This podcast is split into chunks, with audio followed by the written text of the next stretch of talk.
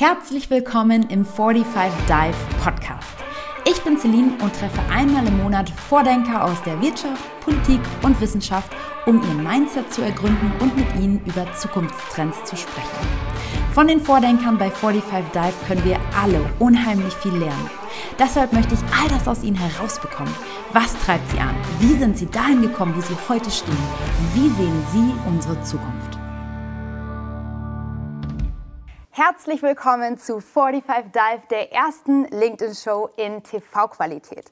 Was machen wir hier? Wir machen natürlich wieder einen Deep Dive in die Köpfe von echten Vordenkern und Machern und das natürlich ganze 45 Minuten lang. Und heute zu Gast ist jemand, der allen LinkedIn Power-Usern von euch wahrscheinlich ein Begriff ist und der für die viele von euch wahrscheinlich ein echtes Highlight sein wird. Die Rede ist natürlich von Johannes Kliesch.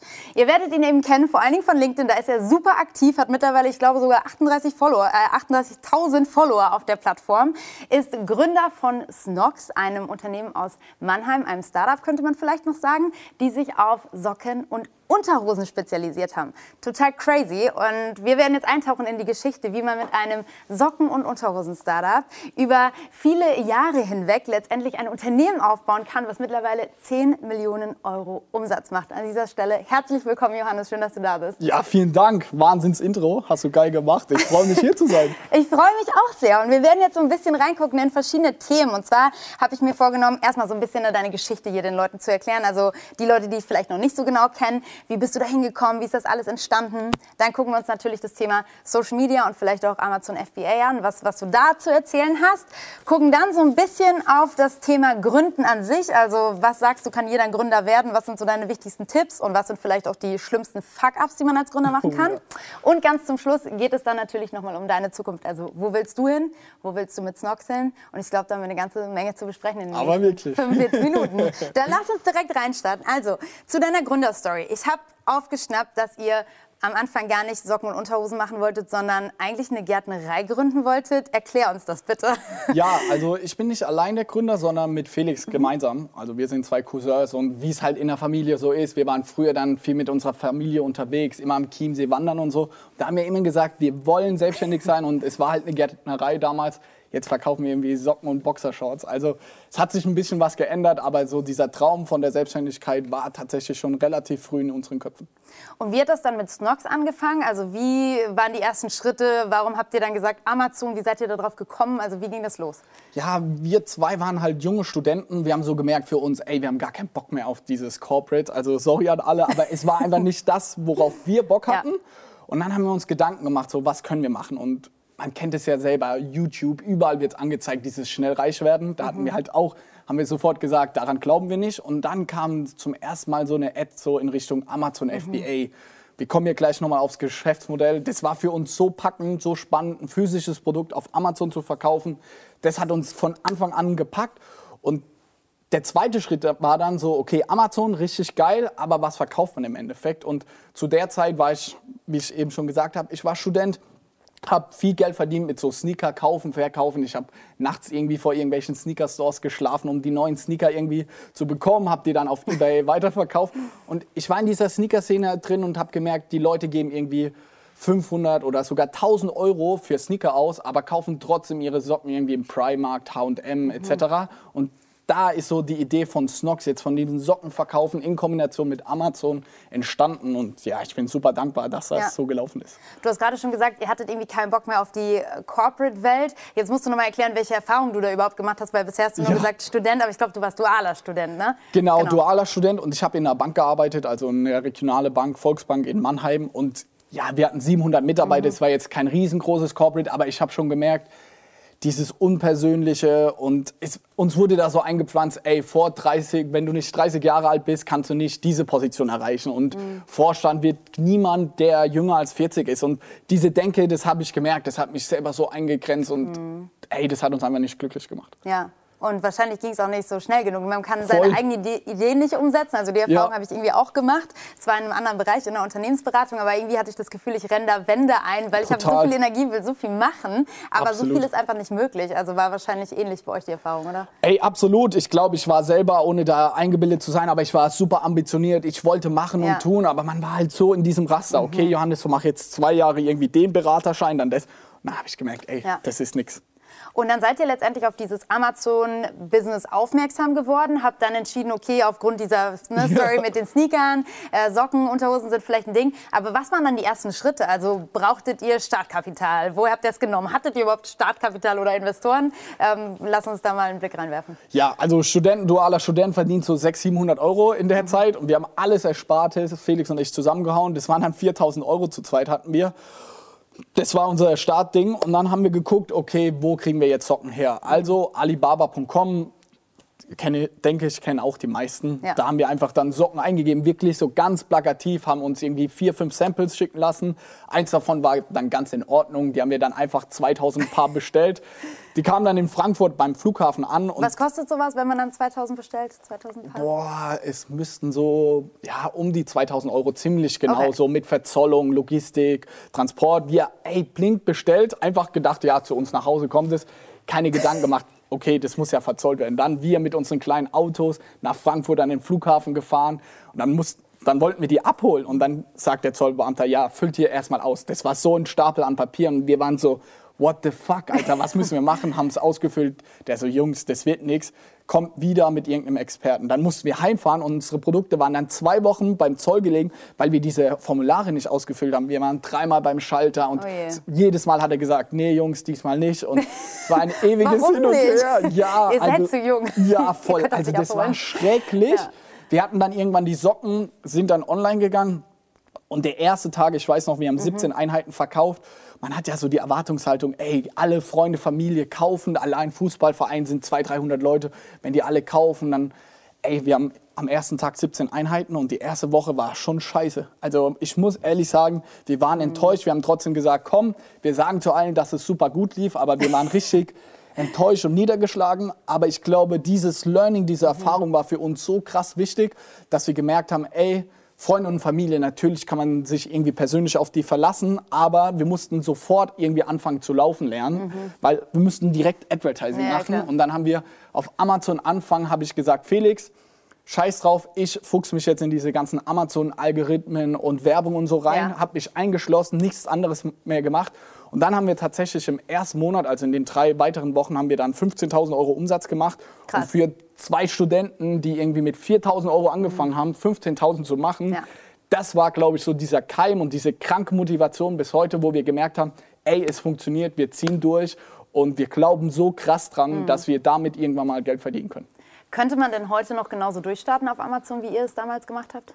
Tatsächlich glaube ich ja. Wir haben jetzt auch ähm, in den vielen Jahren so viel Erfahrung gesammelt, dass wir eine eigene Beratungsagentur äh, mhm. aufgemacht haben. Snoxalting heißt ja auch lustigerweise. Und da helfen wir gerade anderen Leuten auf Amazon Fuß zu fassen. Klar, durch Corona ist es unglaublicher Traffic auf Amazon. Ja. Und, es wird auch immer teurer einfach, oder? Also ja, absolut. Aber es gibt immer noch Nischen, die nicht mhm. so besetzt sind. Und ich glaube immer noch dran, genau wie in der freien Marktwirtschaft. Wenn du es besser machst als alle anderen irgendwie, dann kannst du immer noch dort irgendwie erfolgreich sein. Aber ohne Frage ist es viel, viel schwieriger als jetzt wir vor vier, fünf Jahren. Ja.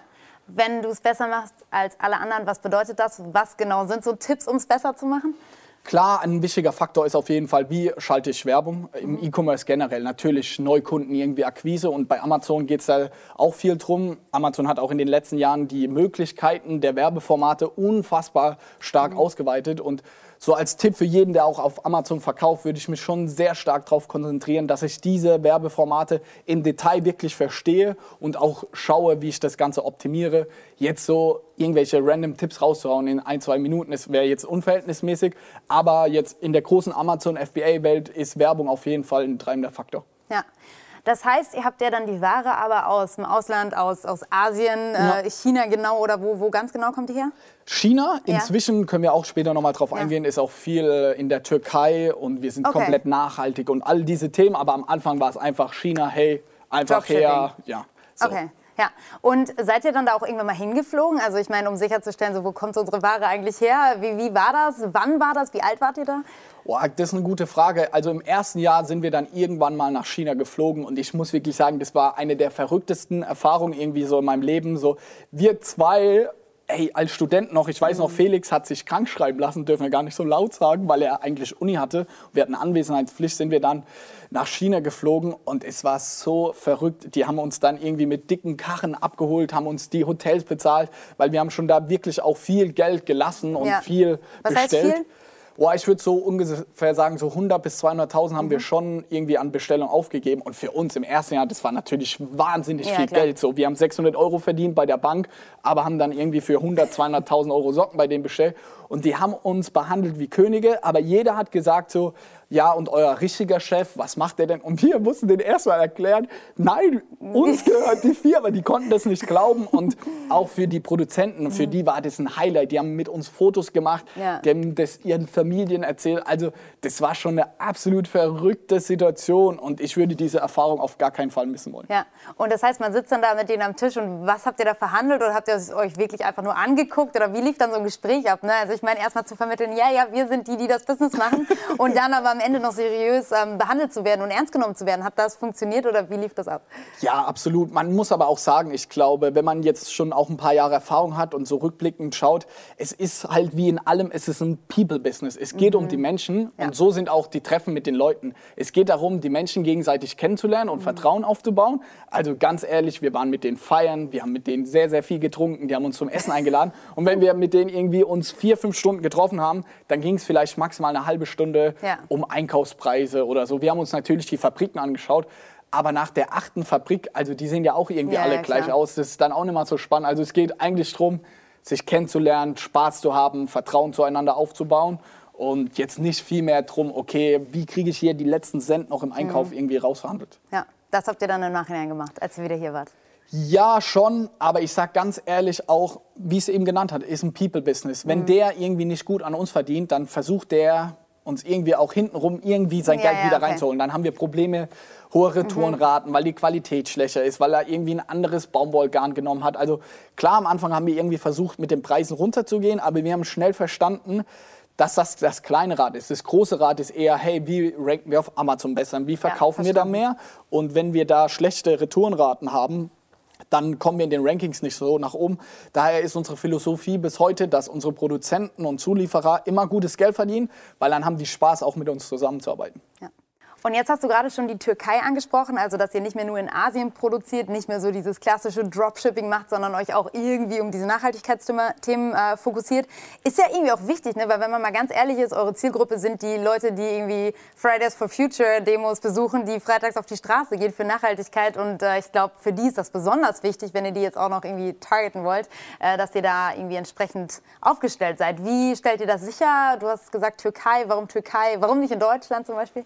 Ja, absolut. Also erstmal ist wichtig, es ist nicht nur jetzt ein Marketing-Slogan und es ist uns jetzt nicht nur wichtig, irgendwie eine neue Zielgruppe zu erreichen, sondern ich glaube wirklich tief in meinem Herzen, es ist sau wichtig, dass wir alle irgendwie was tun für Nachhaltigkeit.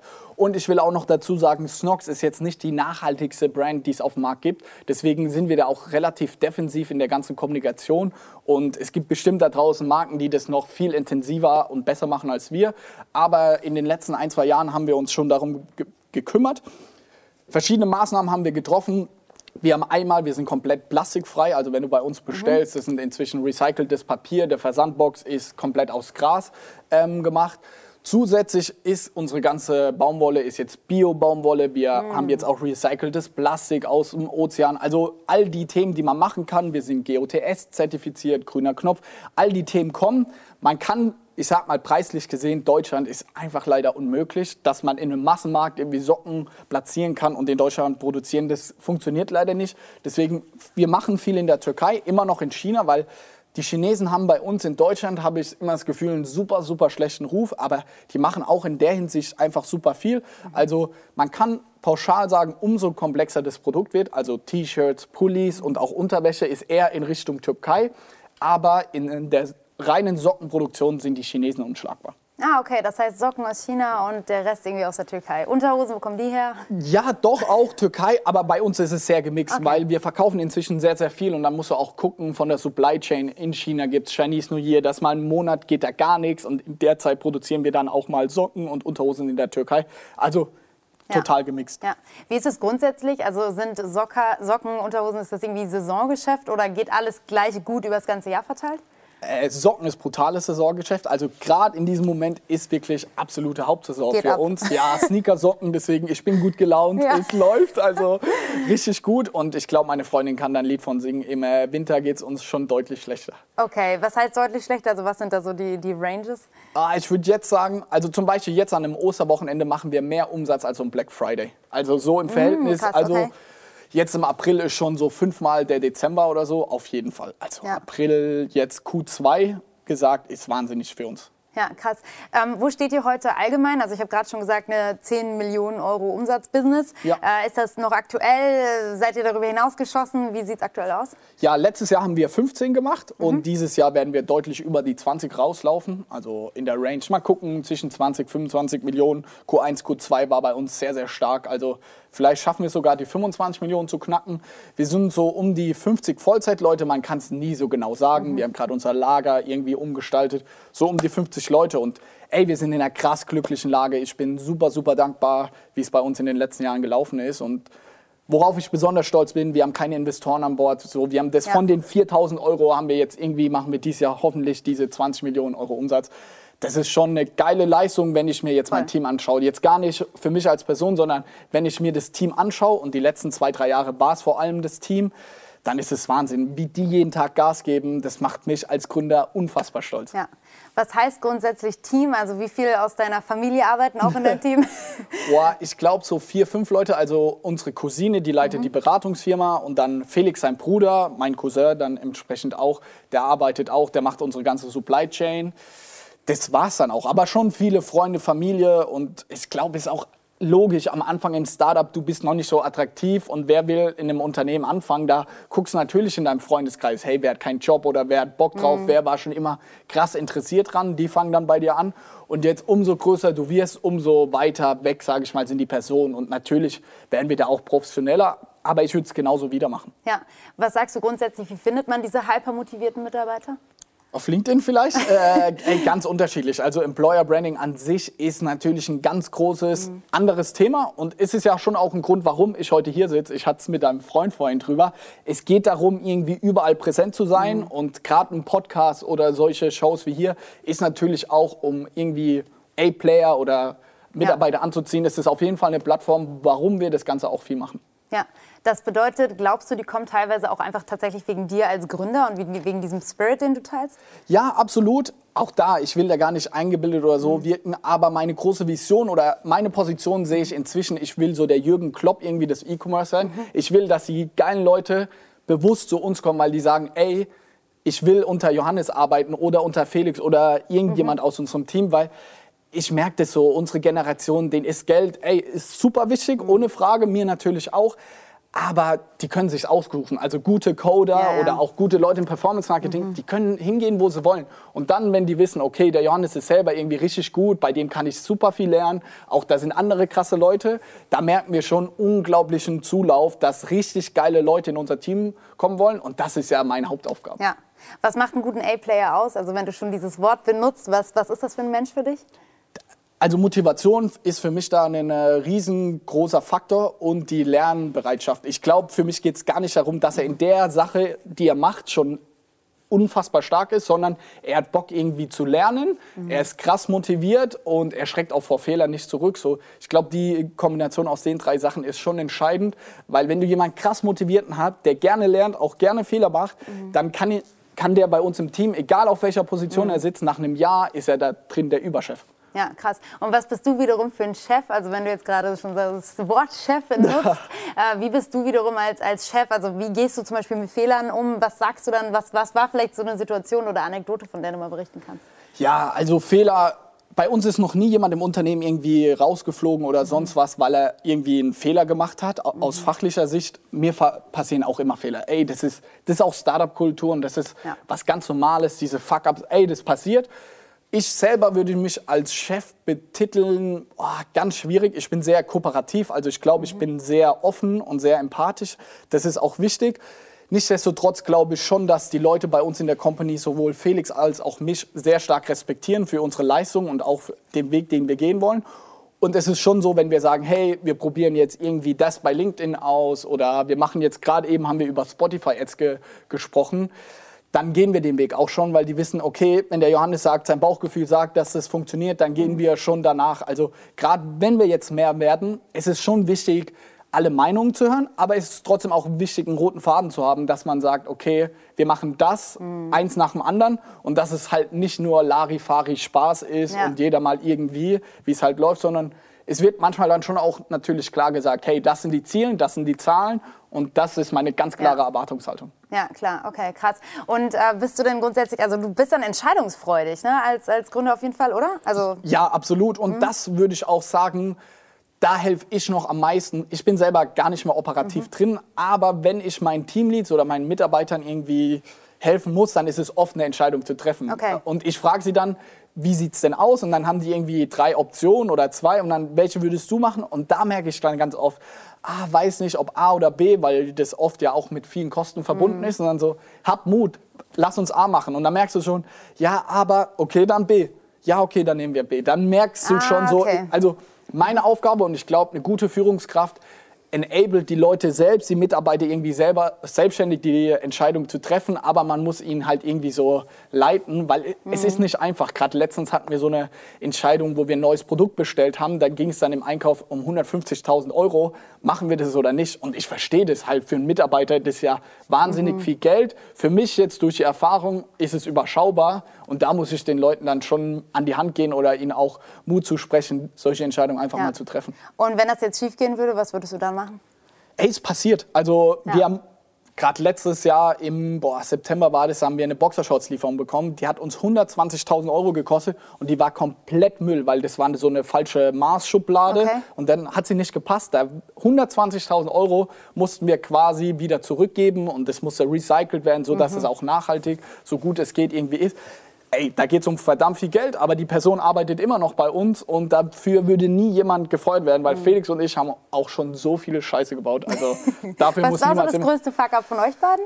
Oh, in der Anfangszeit, im ersten halben Jahr, haben wir mal einen Rabattcode eingestellt, Felix für Freunde irgendwie für seine Kumpels wollte er einen Rabattcode raushauen äh, mit 100% Rabatt, dass er sich was bestellen kann, was er will. Er hatte das für alle Kunden, für das gesamte Sortiment gemacht und dann wurden innerhalb von kürzester Zeit, haben wir irgendwie 30.000 Euro Umsatz gemacht. Aber, aber die, waren hund, ja, die waren komplett rabattiert und wir haben halt 0 Euro Umsatz mhm. gemacht. Und das war in der Zeit 30.000 Euro damals war für uns. Wir konnten drei Monate hatten wir keine Ware, wir mhm. konnten nichts mehr machen. Das war jetzt im Verhältnis, mhm. war das der größte irgendwie Fuck-up-Moment für uns, weil das hat uns das hat uns einfach mal drei Monate lahmgelegt, weil ja. wir einfach nichts mehr machen konnten. Gab es da so Punkte, wo ihr mal kurz davor wart, vielleicht auch einfach aufzugeben? Auf gar keinen Fall. Gar also Fall. wirklich. Ja. Zu keinem Zeitpunkt hatten mhm. wir diesen Moment. Dafür bin ich auch dankbar. Ich hatte es vorhin gesagt, erste Woche lief nicht so gut, aber dann lief so gut, dass bis heute, wir sind so Optimisten. Also mhm. ich hatte noch nie den Punkt, wo ich gesagt habe, ich habe keinen Bock mehr irgendwie wir machen Snox dicht oder sonst wie, das hatte ich noch nie. Ja, krass. Glaubst du, das macht auch, und deswegen würde ich jetzt mal so gerne auf dieses Gründungsthema kommen, ne, was, ist, was macht irgendwie einen guten Gründer aus, was ist irgendwie das Skillset? Glaubst du, dieser krasse Optimismus macht auch einen Gründer aus? Also, ja, absolut. Also mhm. krasser Optimismus ist auf jeden Fall ein Skillset, der super hilfreich ist, aber mhm. ich bin auch kein Fan von, es kann auch andersrum gehen. Wenn das Projekt nicht läuft und davor haben habe ich zum Beispiel auch viel mit Aktien und so Optionsscheinen und so gemacht. Also Felix und ich beide hatten irgendwie Projekte davor, die auch nicht funktioniert haben. Und man muss schon irgendwo den Geschlussstrich ziehen. Es bringt da nichts, so ein Optimist zu sein und mhm. alles so zu romantisieren, es läuft ja eh oder ja, irgendwann ja. wird es doch klappen. Wir hatten einfach das Glück bei Snox, dass es halt schon irgendwie ab der, im ersten Monat lief es schon. Und wenn es dann einmal lief, dann hast du natürlich den Glauben dran. Man kann es aber nicht vergleichen irgendwie mit anderen Geschäftsmodellen, wenn man Software entwickelt oder, sage ich mal, einen anderen Prozess in der Firma mhm. hat. Dann bringt dieser krasse Optimismus ist auch nicht immer positiv.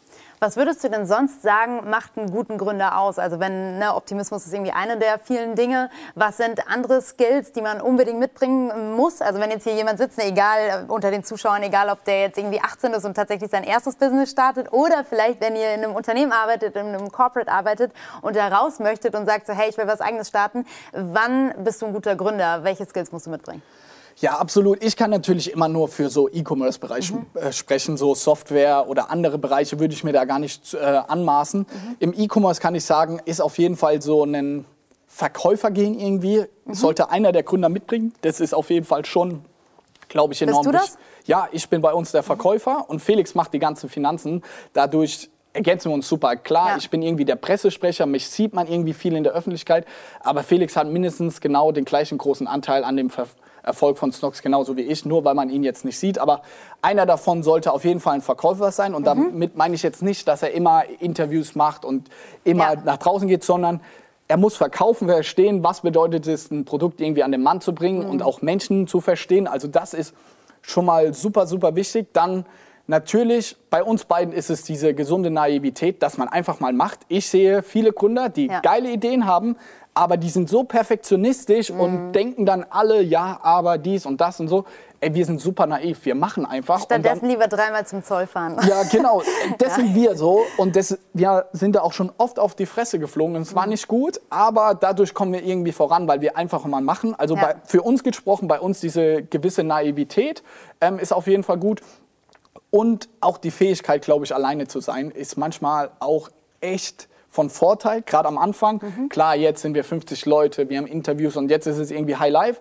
Aber ich beobachte schon bei vielen anderen Gründern, es ist schwer. Die ersten zwei Jahre saßen wir in einem Zimmer, in meinem Kinderzimmer saß ich und habe irgendwelche Amazon-Algorithmen gemacht. Und mir hat es verdammt viel Spaß gemacht. Und ich habe es auch da genossen, alleine zu sein und das alleine zu machen. Und Ja. ey, junge E-Commerce-Startups, da musst du halt irgendwie ranklotzen, super ehrgeizig sein und dir für nichts zu schade. Und Ja. du wirst auch sau viele Stunden alleine sein. Und wenn du dann irgendwie aus einem Corporate kommst oder aus einem riesengroßen Ja. Team und dann bist du auf einmal alleine und du selber musst dich jetzt darum kümmern, da musst du schon irgendwie ein Skillset mitbringen, dass, du, dass dir das auch wirklich Spaß macht. Ja, und ich glaube, also was das am Ende ist, ist so eine krasse intrinsische Motivation. Ne? Ja. Irgendwie so dieses, man kann gar nicht die Finger davon lassen. Und das ist irgendwie tatsächlich was, was glaube ich, also wenn du das jetzt so erzählst, ne, ich auch irgendwie dann wiederfinde, wenn ich jetzt an mich denke, an mich als Gründerin, äh, das ist echt so, dass selbst wenn ich mal frei habe und am Wochenende nichts vorhab, dann setze ich mich an irgendein neues Projekt dran. Also ich bin da so drin und mich bockt es einfach so.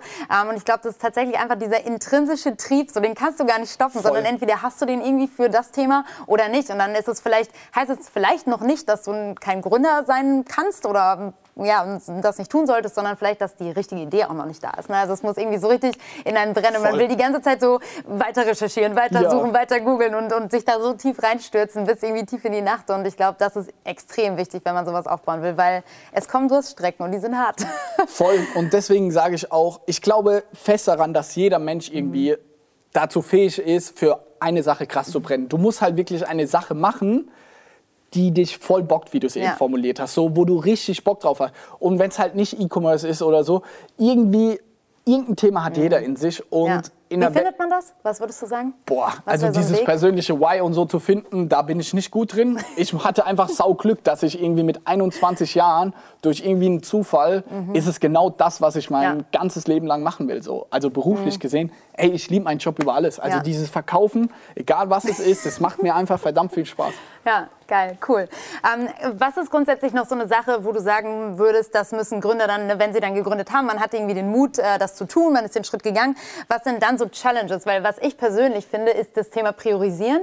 Und da gibt es ja diese ähm, Eisenhower-Matrix oder dieses Prinzip, also dringlich nicht über äh, wichtig zu stellen. Und das fällt mir tatsächlich manchmal schwer. Ne? Also auch mir, dann zerrt irgendwie so irgendjemand an mir, der zum fünften Mal irgendwie eine Angebotsanpassung möchte und am Ende wahrscheinlich das Produkt gar nicht kauft, aber der schreibt E-Mails und er ruft an und Voll. ne, du fühlst dich irgendwie unter Druck und vergisst auf der anderen Seite vielleicht Sachen, die strategisch viel wichtiger wären und viel langfristig orientierter. Geht dir das manchmal auch so? Ja, vor allem in den ersten ein, zwei, drei Jahren muss ich sagen, wir haben uns nur, ey, das klingt total blöd, aber wir haben uns nur aufs Geldverdienen konzentriert. Wir haben erstmal geguckt, unser größter Traum war es, von Snox Vollzeit zu leben. Also wir haben alles andere hinten dran gestellt. Aber ist auch gut. Ich glaube, deswegen seid ihr so schnell so weit gekommen. ja, wir haben einfach je, bei jeder Aufgabe oder bei jedem Projekt haben wir in Frage gestellt, okay, bringt uns das irgendwie unserem Ziel näher? Verdienen wir damit Geld? Ja, nein. Daher haben wir die ersten zwei Jahre nur Amazon gemacht. Ja. Wir waren in fast keinem Podcast, keinem Thriller. Also einfach Ja. nur Hardcore, Amazon FBA. Wir wollten, wir sind dann Bestseller geworden, bestverkaufte Socken auf Amazon, bestverkaufte Boxer. Wir haben das Hardcore gemacht Mhm. und dadurch sind wir dem Ganzen näher gekommen. Jetzt inzwischen ist es ein anderes Ding. Jetzt ist mein Aufgabenbereich Mhm. nicht mehr das zu machen, sondern die Leute irgendwie fit zu halten, motiviert zu halten und neue geile Leute anzuziehen. Deswegen ist jetzt mein Job irgendwie so ein Pressesprecher zu sein.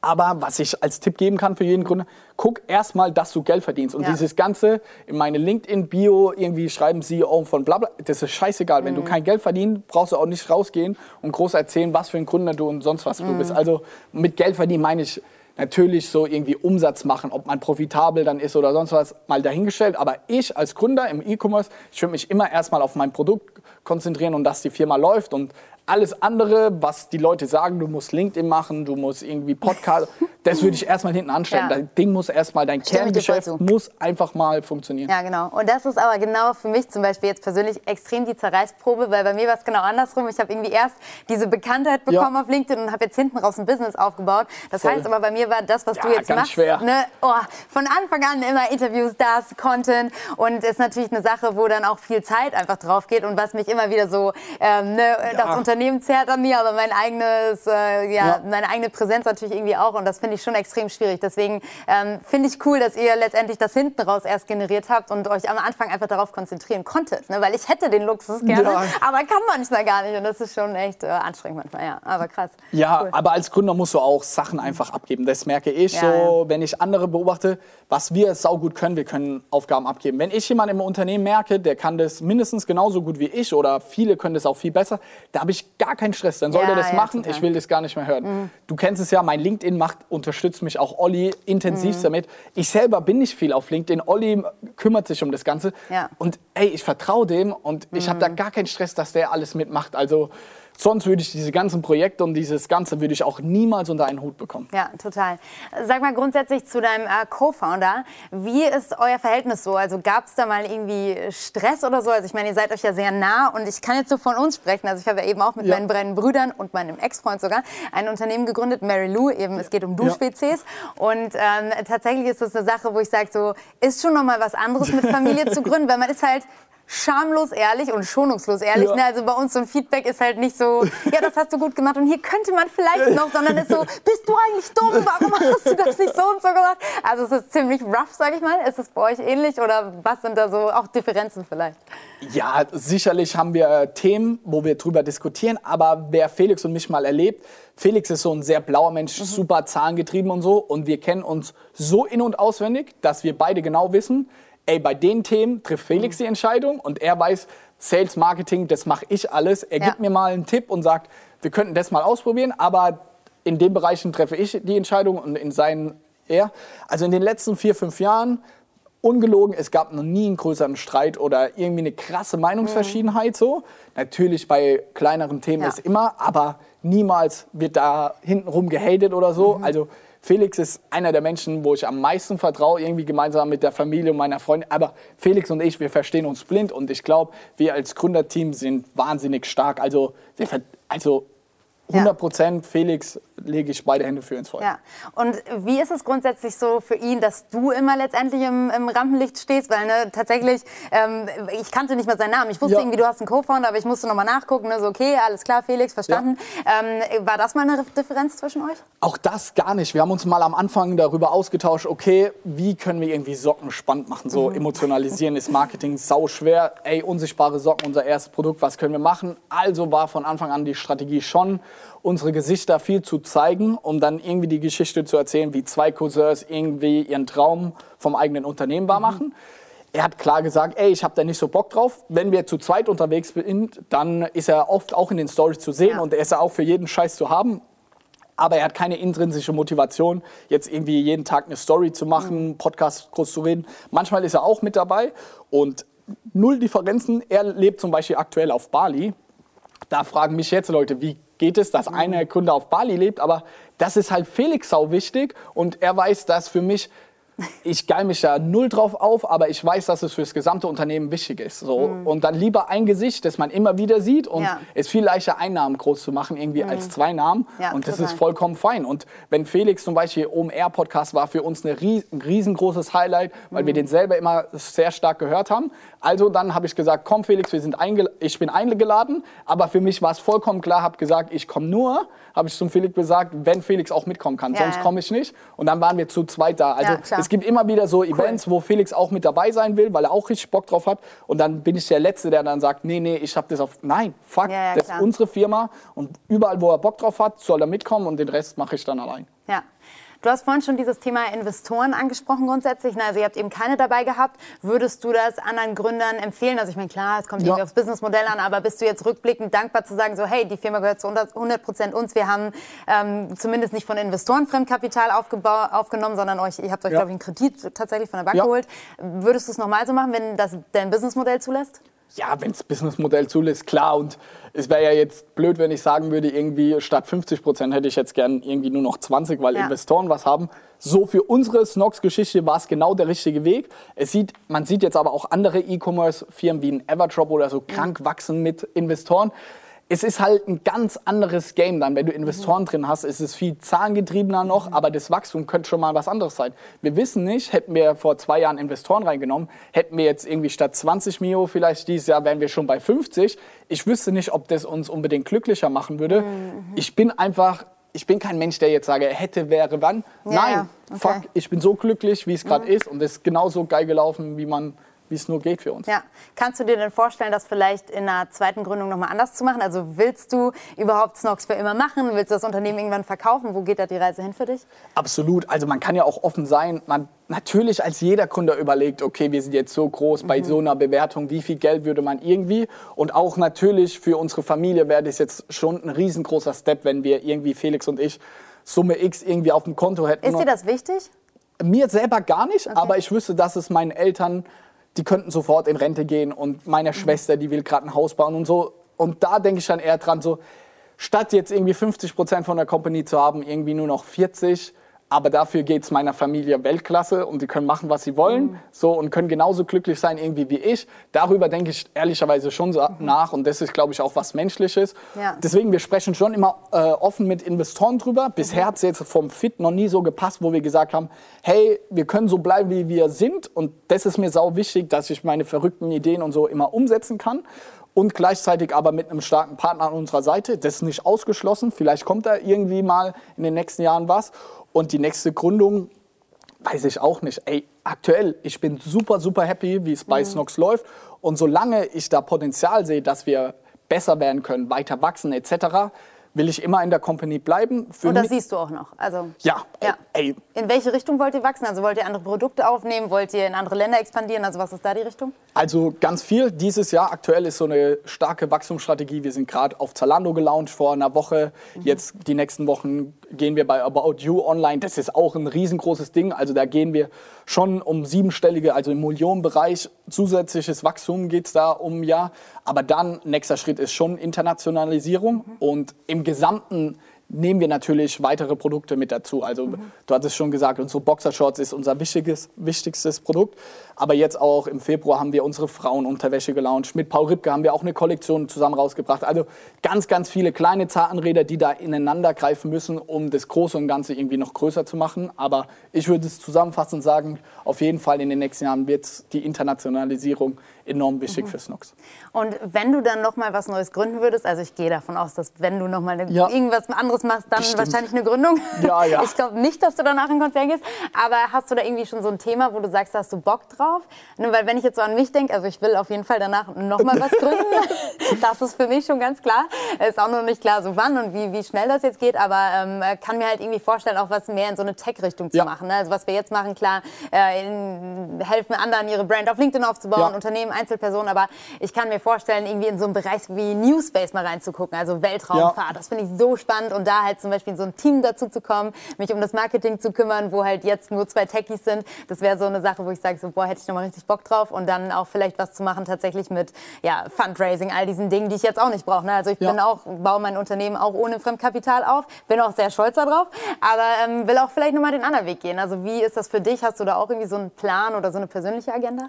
Ja, absolut. Ähm, so eine konkrete Agenda nicht so. Ich bin selber ein brutaler Techie, deswegen hier das ganze Setup ist auf jeden Fall auch ein kleines Highlight für mich. Ja, Vielen die, Dank da. Die Leute sehen das ja auch nicht. Ne? Hier stehen ja. tatsächlich so, so alle mit Maske und alle eineinhalb Meter auseinander, aber so schon so zehn Leute rum, ja, also die uns angucken. Äh, genau, ja. Voll, also ich glaube schon, dass ich, ich bin auch krasser Apple-Fan mhm. und ich mhm. habe auch sämtliche Technikprodukte daheim und so so ein kleiner Traum in mir ist schon mal, glaube ich, ein physisches, aber Techie-Produkt rauszubringen okay. oder so Fände ich mal spannend, aber ganz ehrlich, aktuell Snox ist im Fokus und wir haben ja unsere Beratung, wir haben jetzt auch ein Café aufgemacht. Also wenn ich immer wieder so Hirngespinste habe, dann kann man das ja auch unter dem Snox-Mantel irgendwie machen. Unsere Ja. Holding heißt auch lustigerweise Snoxperium, weil das ist so irgendwie unsere Love it. Vision. äh, Wusste ich nicht, cool. ja, unsere Vision von Felix und mir. Lass uns Ja. Mhm. doch alles irgendwie mit Snox verbinden und ja, mal schauen, was die Zukunft Ja. bringt. Aber ich bin, ich fände es überhaupt nicht, das würde sich wie Fremdgehen jetzt anfühlen, wenn ich sagen würde, okay, ich habe schon irgendwie die fertige Idee in der Schublade und genau das mache ich an dem Tag, wo ich bei Snox raus